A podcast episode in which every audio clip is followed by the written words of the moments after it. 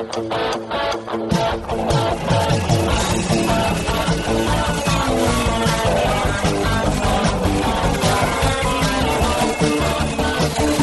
atenção, ouvinte, para você que curte o cartismo, esporte a motor, acelerando com vocês, começa agora o podcast Cartbus.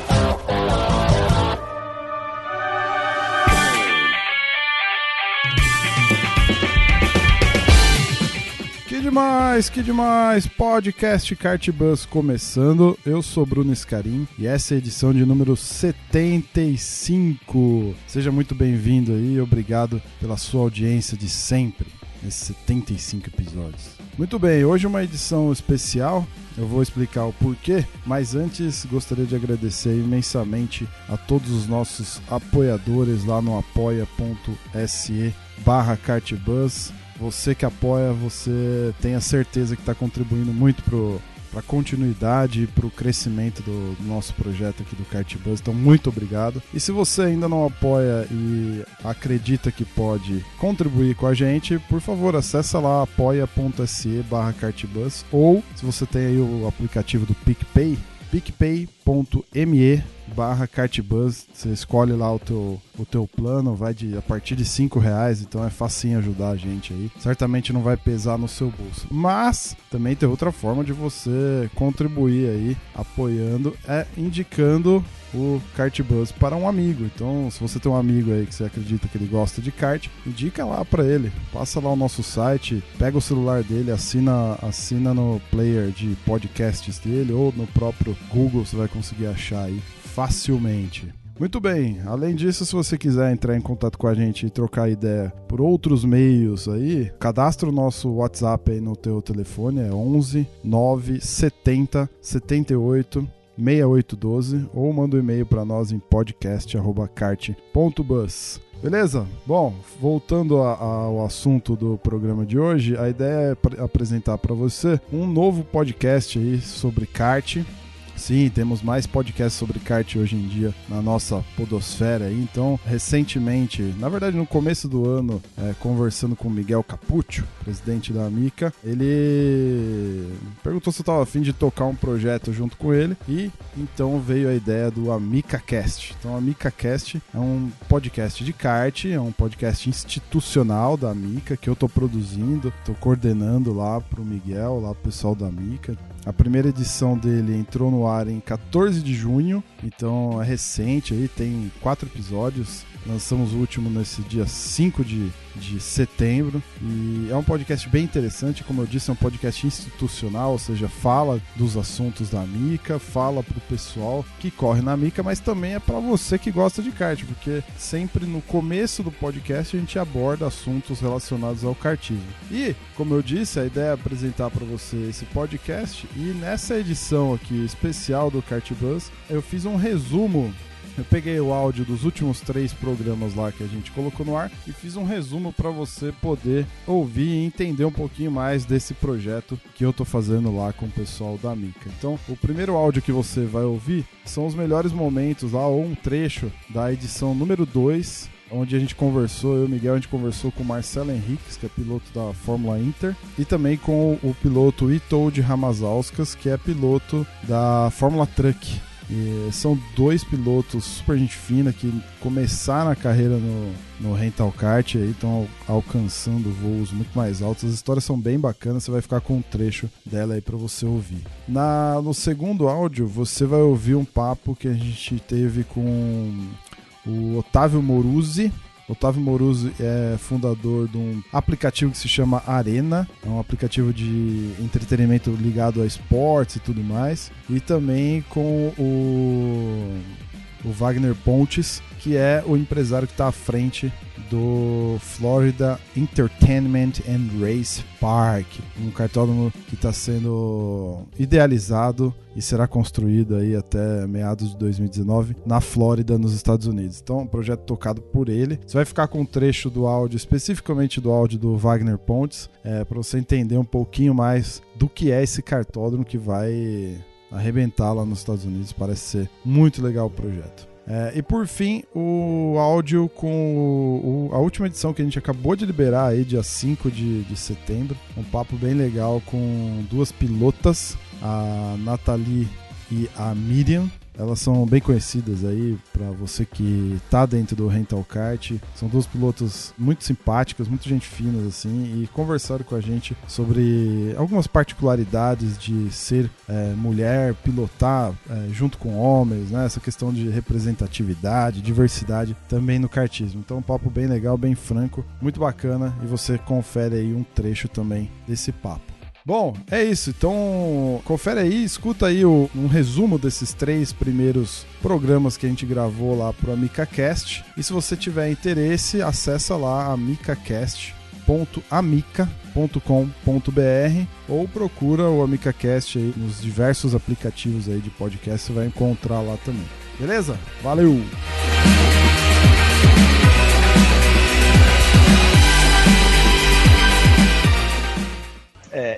Eu acho que o kart ele é a base para qualquer piloto, né? Independente se você tá andando de Fórmula 1, os pilotos treinam de kart toda semana, mês a mês. Então eu acho que a melhor base que tem é o kart. Então eu fui o campeão paulista de profissional, é, tive um apoio reduzido, fui para Mica, excelentes pilotos, aliás até eu tenho uma história bem legal com o Miguel, é, é, fiz dois campeonatos, é, porque a parte econômica, como o Miguel bem frisou, a gente não é de família rica, ou seja, você tem que correr atrás. Na época que eu corria na Mica, eu tinha patrocínio para correr na Mica, então eu sempre fui atrás. Aí o kart ficou na minha vida até 2015. Mas em 2012 é, teve uma pessoa que foi crucial para essa minha guinada. O Miguel conhece bem ele, o Vitor Lombardi. Na época eu não o conhecia e foi o cara que foi o meu primeiro investidor. Ele foi o cara que pôs o dinheiro e falou: vou te levar para lá. E graças a Deus eu acabei sendo bicampeão paulista do Marcas e Pilotos. E aí deu certo o investimento dele. Hoje o Vitor tem empresas, hoje ele me patrocina de novo, né? Então, e aí depois eu corri de, fiz Força Livre, de, andei de protótipo, andei de Fórmula,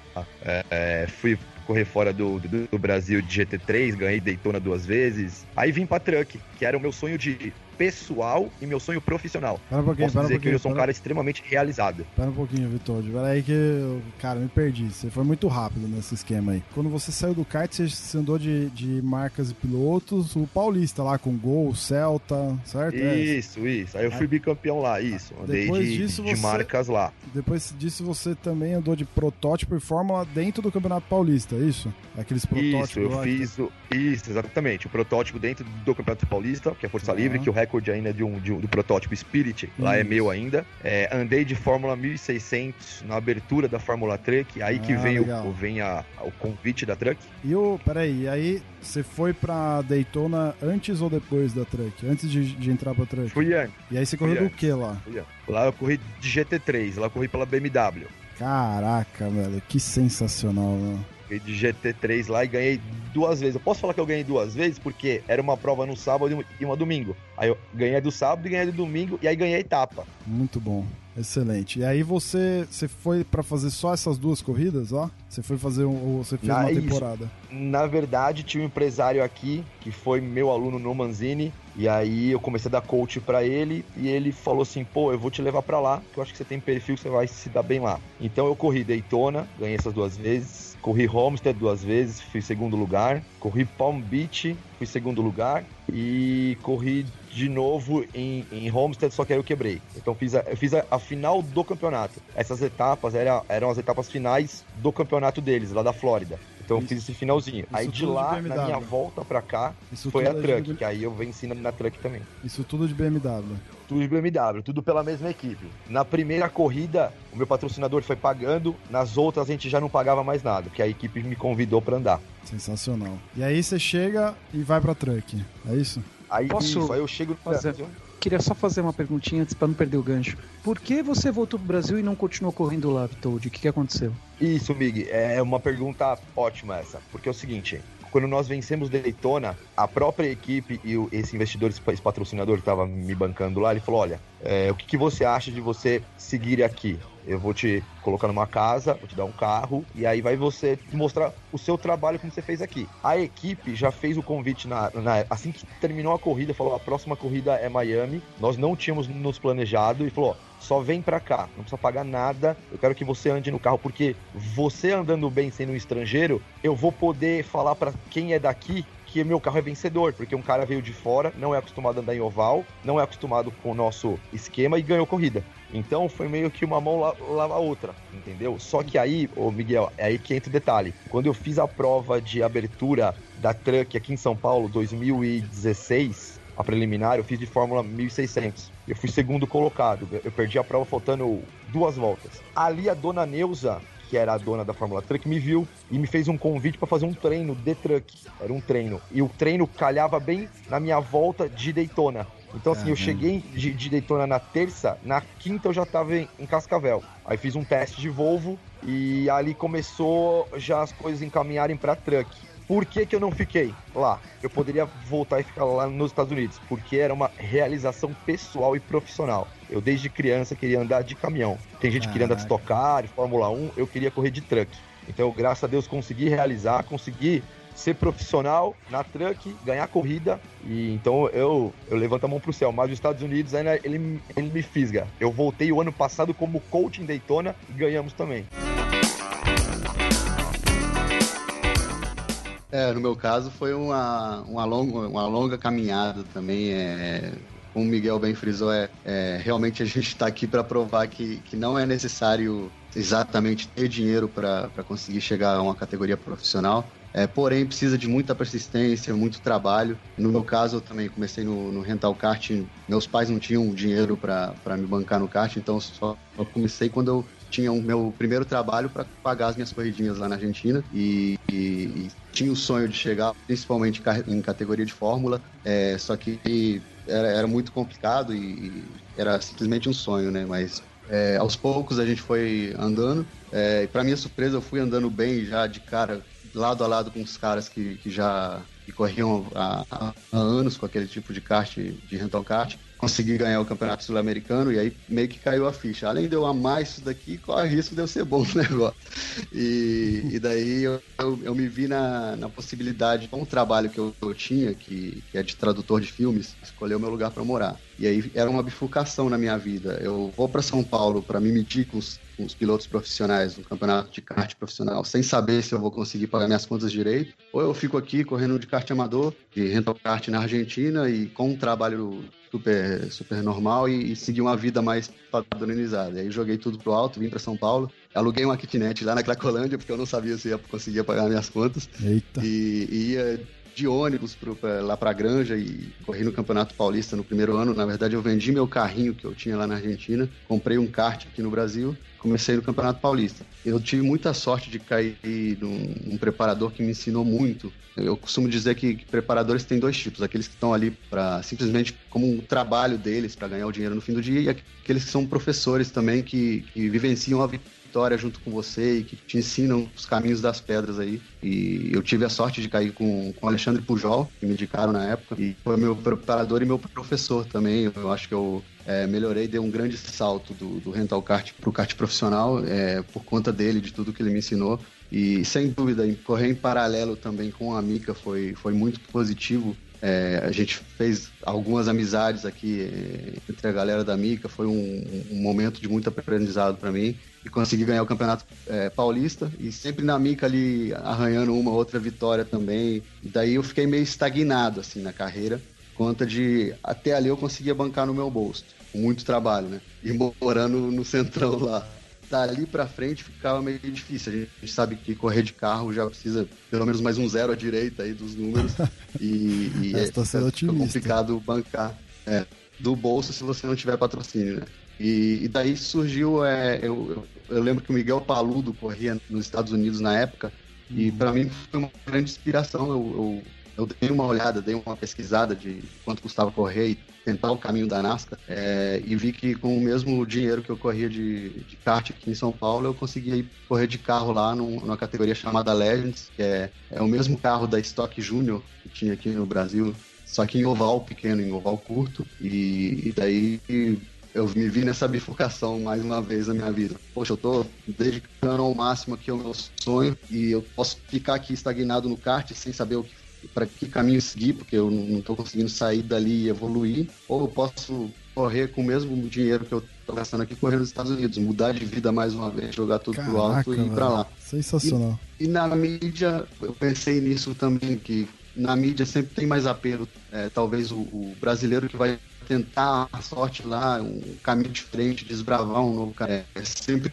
inspirado no Miguel Paludo na época, que, que era a minha referência. Ou é, ser mais um dos milhares de talentosos do kart aqui do Brasil, que sai do kart e, e vai para uma categoria de carro aqui. Então eu vi que tinha mais apelo ir para lá.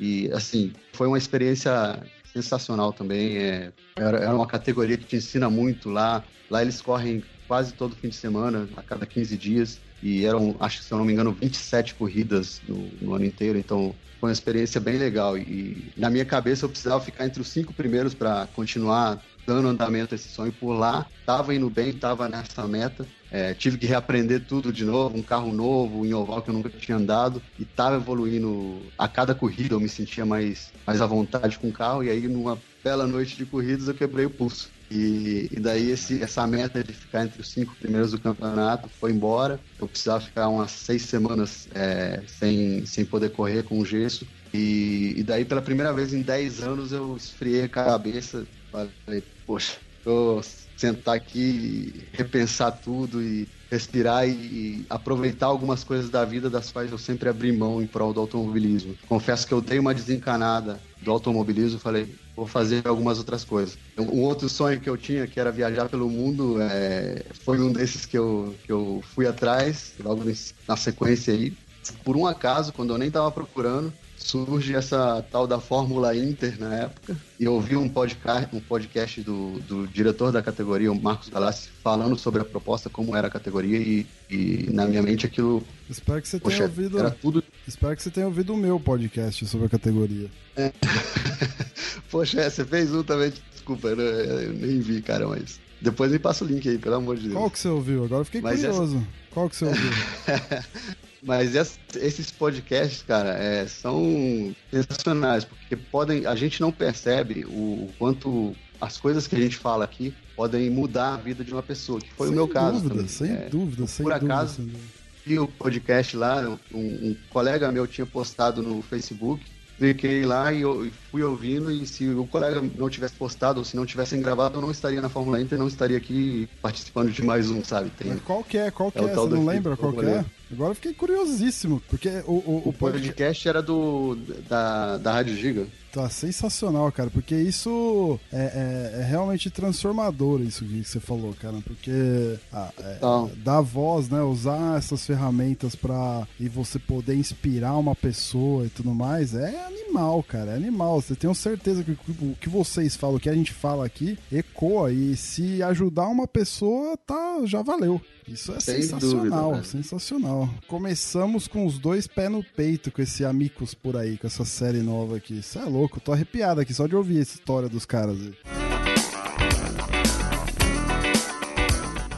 Temos sim uma deficiência muito grande aqui no estado da Flórida, por incrível que pareça né, quando a gente fala de Estados Unidos, de maneira geral, a gente acaba associando como uma terra onde tem de tudo que não falta nada. Não é bem assim. Em relação ao cartismo, por exemplo, e falando mais especificamente do sul da Flórida, a gente de fato está bem deficiente. Temos demanda sim, como eu te falei, vem pilotos federados, inclusive de outros estados, correr no cartódromo de Homestead que é algo ali de dimensões até interessantes, a pista é grande, mas é só isso, não tem uma lanchonete para você comer algo. Eu, eu sou uma, né, um exemplo é, claro, eu muitas vezes deixei de correr de kart porque, enfim, trabalho muito, o único dia que eu tenho é para, obviamente, tirar um lazer, mas ao mesmo tempo estar com a minha família e a minha esposa, por muitas vezes, não quis ir né, para o cartódromo comigo porque lá não tinha uma estrutura que ela pudesse estar com a minha filha fazendo outras atividades secundárias, como né, um bar, um restaurante, um, um game. Ou seja, então, de fato, existe essa deficiência. Os cartódromos aqui da Flórida estão deficientes nesse sentido, principalmente no que diz respeito a atividades secundárias e alimentação. Então, nesses últimos anos vivendo aqui e, e, um amante do kart como eu sou, eu fui enxergando essas lacunas, mas obviamente, premissa também do empreendedorismo, nunca misturar né, a emoção no business. Então, ao mesmo tempo que eu sou um amante do kart, se os números que foram levantados não fossem sólidos e tão reais quanto são, eu jamais iria investir. Eu ia pegar um avião, se fosse o caso, para andar de kart, mas eu ia investir em algo que os números não fossem coerentes e, enfim, sólidos. Então, hoje a gente tem o orgulho de dizer que os números foram todos auditados e levantados pela Journey. Journey é uma empresa especializada em, né, em pesquisa de mercado aqui na Flórida. Eles têm, enfim, são muito bem renomados. E, então, estou muito orgulhoso que os números são muito positivos e o, o projeto ele foi oficialmente lançado para os investidores agora no dia 7 de julho posso te dizer aí que com 20 e poucos dias, três semanas do lançamento, a gente já captou aí né, praticamente 50% de todo o montante, com toda a dificuldade que né, os brasileiros têm. Eu digo brasileiros porque a maioria dos nossos investidores são brasileiros. Né? A, a maioria dos clientes da minha empresa, da Difoyu, são do Brasil. Né? A nossa empresa, até aproveitando o gancho, trabalha com implantação de novos negócios nos Estados Unidos, trabalhamos com a parte imigratória através da nossa law firm também, e eu posso te dizer que com toda a dificuldade, né, a cotação do dólar desfavorável, a complexidade e a burocracia de você trazer recursos do Brasil, em três semanas a gente captar o que a gente já captou, é, de fato o projeto já é uma realidade bem sólida e algo que vai aí trazer para o sul da Flórida algo que de fato não tem. Então, respondendo a sua pergunta, Miguel, existe um espaço sim aí a ser explorado.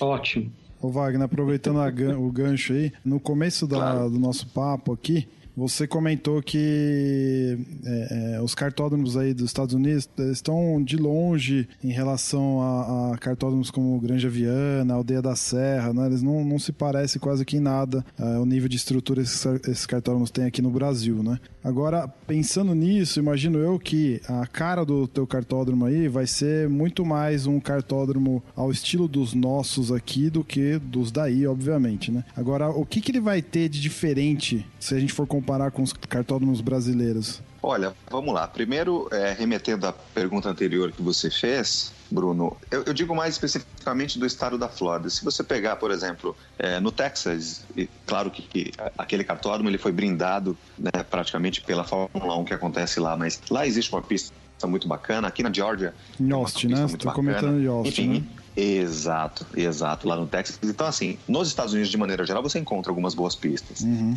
O, o, ponto precário, de fato, é o estado da Flórida. Ele é bem deficiente nesse sentido. Agora. Desculpa te interromper, só para não perder, só não perder a, a, essa pergunta. Você disse que tem grandes pistas nos Estados Unidos, ótimas pistas, mas tem o aluguel de karts? Tem o rental kart como tem aqui no Brasil? Ou o cara tem que ir com o próprio kart se ele quiser brincar lá? Olha, eu diria que a maioria, a maioria, Miguel, seria o rental cars. A maioria. Tá? Uhum. Poucas das pistas fazem um sistema misto como no Brasil faz. Tem uh, dezenas de boxes ali, né, para a galera que tem kart próprio e ao mesmo tempo é forte no rental car também. Aqui nos Estados Unidos, você percebe que é mais o rental car ou aquela pista no meio do mato, isolada, que não tem comércio não, que é só para o camarada. Aqui é muito dividido, digamos assim. E o que a gente quer trazer é justamente algo híbrido. É, por várias vezes, como eu te falei, e não só eu, amigos que correm de kart, que gostam de kart, deixaram de andar porque não tem uma, né, uma atividade secundária. Então, é, nesse aspecto, eu posso dizer que o nosso complexo ele será um pouco diferente dos cartódromos do Brasil. Porque aqui na Flórida, é, a Flórida é o estado do entretenimento, não tem jeito. A gente vai ter que ter atividades secundárias como boliche, pista de patinação, espaço para show ao vivo, ou seja, vai ser de fato um complexo com uma pista de kart de um tamanho razoável coisa que é difícil de encontrar aqui. Então é a gente quer de fato unir aí os dois mundos. Esse eu diria que vai ser o nosso diferencial e por isso que nós chamamos de complexo de entretenimento e velocidade. A gente tá, tá num mundo hoje em dia, né, onde é, representatividade, né, diversidade são temas é, super atuais, assim, que estão realmente é, na pauta de, de inúmeras discussões, né? Seja política ou em rodas de amigos, muitas vezes. Né? Eu acho que no, no kart não é tão diferente assim, né? É, eu não acho que o kartismo, infelizmente, é um esporte tão diverso assim, né? É, vocês acham que o kart é um esporte que, que abraça é, vocês mulheres, no caso? Olha, é, eu, eu acho que abraça. E, não, e, não, e, talvez não seja só, só a mulher. Se você pegar a Leves da Mica, você vai ter um perfil completamente diferente. É, aquele pódio, ele tem gente de tudo quanto é é idade, homens, mulheres e, e, e, essa variedade de idade. Eu acho que na questão feminina, sim, é, eu acho que a, o, o, o kart tem a, a, organização de uma forma geral. Você pega a própria Mica, tem ajudado a colocar as meninas ali. Sim, sim, é, verdade. Então eu acho que sim, eu acho que abraça. O que talvez, eu não sei se a Miriam vai concordar ali, eu acho que talvez as meninas ainda não tenham se habituado, mas eu acho que sim, ele tem abraçado. Concordo com a Nathalie, assim, no, no sentido que o esporte abraça, assim, a, o kart em si, como a própria Nathalie falou, o indoor, o amador, ele te dá muito mais possibilidades, né? Dentro desse esporte, por ele ser mais acessível em questão financeira, e hoje em dia, a quantidade de cartódromos que tem do interior, em São Paulo, no Brasil em geral, ele acaba dando essa oportunidade para quem não conhece, conhecer o esporte, correr de kart por um preço mais acessível. E as meninas, eu concordo com a Nathalie que tem um certo, uma, uma, certa coisa que acaba não trazendo mais mulheres. É um esporte que você precisa ter força, né? Causa dor, causa. Eu saio roxa ainda. Força, força física mesmo, né? Quer dizer. É, força física, não psicológica. Isso hum. qualquer pessoa pode sentar no kart e fazer, e sentar lá e andar. Mas a força física, às vezes, acaba traz a menina, a menina fica, nossa, muito legal tal, só que ela não mantém. Ela não se mantém num campeonato, ela não se mantém no esporte por causa que fica roxa. Eu ouço, nossa, você anda de kart? Nossa, eu andei uma vez e, meu, fiquei roxa, toda dolorida, dois dias seguidos. Então, eu acho que isso acaba afastando um pouco a mulher do esporte, porque é um esporte mais assim, não vou dizer agressivo no sentido de se machucar, mas é uma coisa que você tem que ter mais força física, você tem que segurar um kart, principalmente no começo, a menina tem mais dificuldade, o, o, kart parece uma coisa super pesada, parece não, não é igual é, direção hidráulica, então nesse sentido ele não abraça muito, mas o esporte em si, cada vez mais, vem crescendo no, no mundo feminino, eu concordo. Eu queria complementar um pouco o que a Nathalie colocou de forma superficial, que é algo que eu reparo desde o começo que eu comecei a trabalhar com o rental kart e que nos últimos anos se potencializou. O rental kart é um dos esportes de maior diversidade do mundo. Quando a gente fala em diversidade, a gente não pode falar só em homem e mulher. Você hum. tem, vou te dar só um exemplo. Na Parolim, por exemplo, e na Leves da Mica, você tem o Guilherme Maretti com 15 anos disputando ponto a ponto com o Talarico que tem mais de 60. Quer mais diversidade do que isso? Quer dizer, quando o Guilherme Maretti nasceu, a Mica já existia. Verdade. É, né? É, e, o, e, o, e o Tala já corria de kart há, sei lá, 10, 15, 20 anos. E hoje eles disputam. Aí você tem, por exemplo, outro dia eu tava. Outro dia não, todos os meses. Não, agora, né, esse ano não, mas até o ano passado, todos os meses eu disputava a Speedland Cup com a Miriam. E a Miriam é, é mulher e bem mais leve do que eu. Sim. E a gente tava lá na pista. Ah, é um dos poucos tem, esportes assim, que, que a gente consegue misturar é, os sexos, né? Você consegue misturar homem e mulher, gente gorda com magra, Sim. gente mais velha com mais novo, gente com poder aquisitivo alto com gente com poder aquisitivo baixo. Eu acho que é um esporte que tem uma diversidade e abraça e recebe pessoas de diversas classes sociais, biotipos, de shapes diferentes, biotipos, e homens e mulheres. Agora, é claro que é um esporte, isso não, não, não há o que negar é um esporte predominantemente masculino, apesar da, do crescimento das mulheres, é um esporte predominantemente masculino, sem dúvida alguma. É, se a gente fosse olhar, sei lá, vou chutar baixo, hein? Cinco anos atrás, é, a gente não, não, quase não ouvia falar, né, de, de mulher de categorias, vai, vamos falar assim, categorias genuinamente femininas, né? Isso começou com o Rental, certo, Miguel? É, com você, inclusive. Né? Começou com. com é, eu, eu não posso dizer que começou com a Mica, porque eu não, não conhecia em nível Brasil, mas durante 12 anos nós tivemos campeonato feminino, todos os anos, e fomos a, a primeira e eu acho que é a única até hoje a criar um campeonato feminino da Mica, né? um campeonato brasileiro feminino. Teve duas edições do campeonato brasileiro feminino, que, que, que foi a Carol Persona e, e. Eu esqueci o nome da moça que ganhou a outra. É, foram duas edições, então sempre teve participação da mulher, desde o primeiro ano de Amica teve participação feminina, né? Mas nos últimos anos potencializou, sem dúvida alguma, apesar de ainda ser uma, uma grande minoria em meio a um esporte com predominância masculina. Mas hum. as moças são muito respeitadas, Sim, muito bem é. recebidas e muito respeitadas. Eu acho que eu nunca vi Olha, eu não me lembro de ter visto uma falta de respeito uma, um, por ser mulher, uma falta de, de, de consideração. Elas são muito bem recebidas e tratadas de igual para igual. Então é uma diversidade muito interessante que tem no Rental Kart. Meninas, como é que foi a primeira corrida de vocês, assim, do tipo, puta, eu vou, vou andar de kart hoje, decidi andar de kart, vou andar de kart, mas, putz, Nossa, mas aqui não tem uma mulher andando. Como é que foi essa, essa sensação? O que, que passou pela cabeça antes de entrar na primeira corrida? Quando eu andei pela primeira vez de kart, que foi lá no, no Speedland, na, na sequência eu já procurei campeonato. Quando eu vi a, Caraca, a Mika... Essa bichinho vi- picou mesmo. Né? Bichinho- Oi? O bichinho picou mesmo aí, né? Não, o bichinho já tinha picado, eu só não, eu tava evitando, Tava entendeu? incubado, tava incubado. Você só despertou Tava, ele. tava ali, é. e eu fui procurar a Mika e eu vi que tinha essa categoria feminina. É, num primeiro momento, até por não conhecer o Renton, é, por não realmente é, andar no, no meio e tal, eu estranhei. Eu falei, poxa, será que em campeonato a situação é diferente? Será que a gente separa? E aí eu fui olhando, olhando as demais categorias e olhei o regulamento, né? Na dúvida, olhe o regulamento. E o regulamento é muito claro, né? Todo mundo pode participar, acima de 13 anos, né? Se não me engano, homens e mulheres. E aí eu, eu volto à questão da, da referência eh, das meninas, porque eu, para me inscrever, uma coisa é você ler o regulamento e isso permitir. A outra coisa é você olhar a pista lá e ver que tem de fato mulher correndo. Então, assim, é, é, poxa, foi incrível. Era a, a Miriam, a Vivi, a Gabi, tinha. Na Novatos tinha a Tamires. Então, é, eu falei, eu vou. Vou feliz da vida, sem saber onde eu tô, só tinha um macacão ali. E a primeira corrida foi um desastre, né? Não preciso dizer que eu acho que eu devo ter tomado uns 4 segundos ali. Foi bem, eu rodei mais que a ala das baianas. E você, Miriam, como é que foi a experiência da, da primeira vez assim no kart? Nossa, a minha primeira corrida na Mica foi assim, um grid lotado.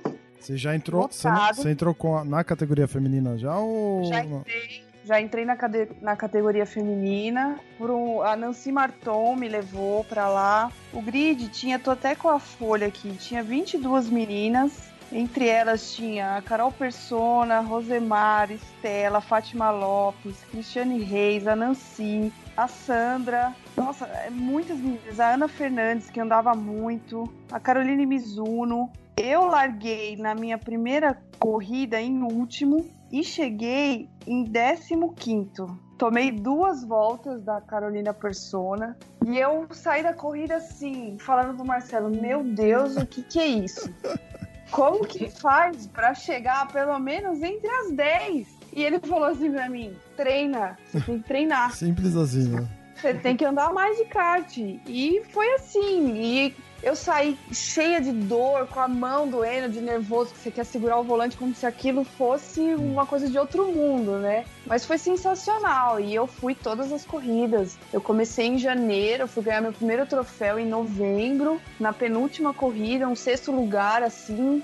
Que eu falei assim, meu Deus, como que eu vou fazer pra chegar? Porque eu andei, o grid da feminina era uma coisa assim espetacular, né? Se chegar e ver 25, 22 meninas, 30 meninas num grid, é um puto orgulho, né? Você Com fala assim, certeza. meu, a mulherada tá firme e forte, então a gente tem que continuar e tentar sempre melhorar, mas foi sensacional. É, é aquela sensação que você não sabe explicar, né?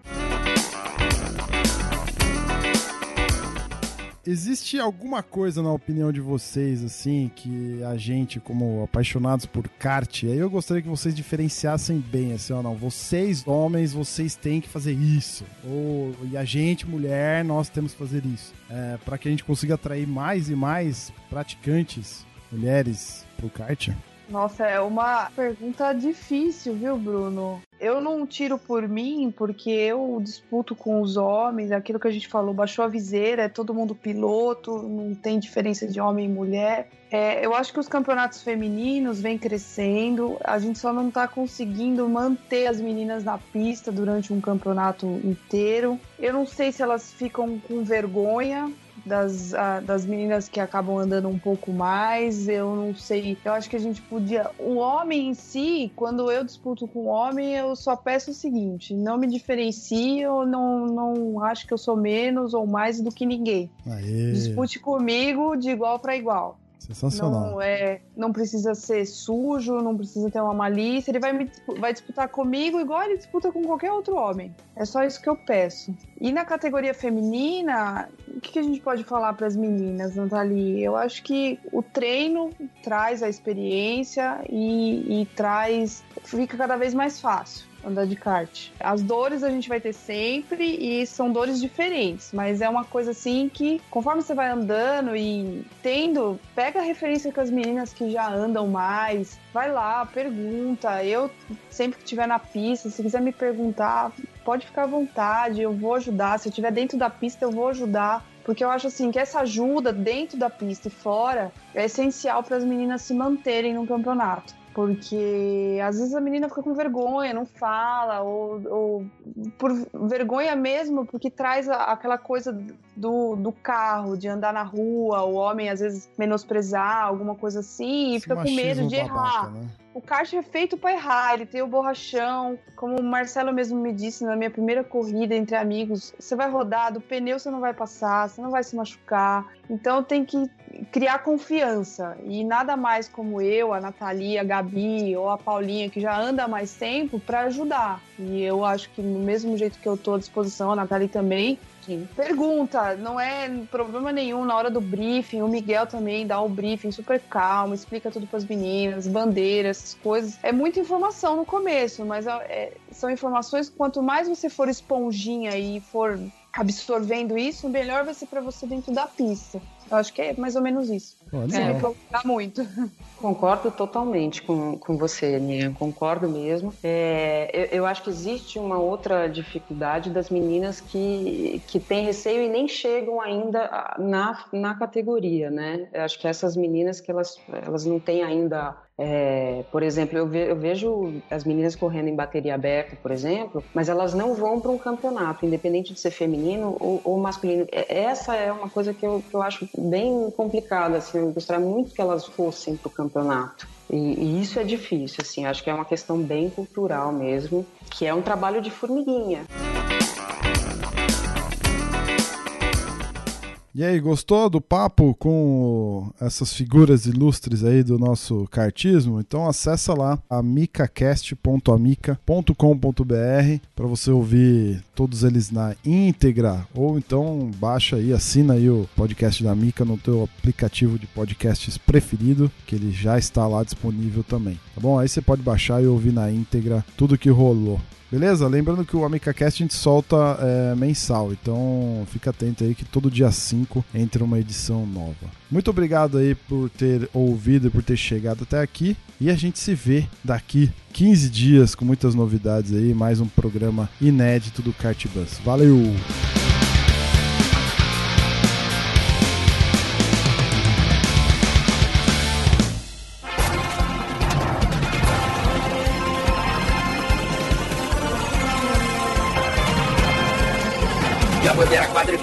Quadriculada preta e branca agitada. Encerramento do podcast Cardbus. Acesse o site card.bus e interaja conosco nas redes sociais.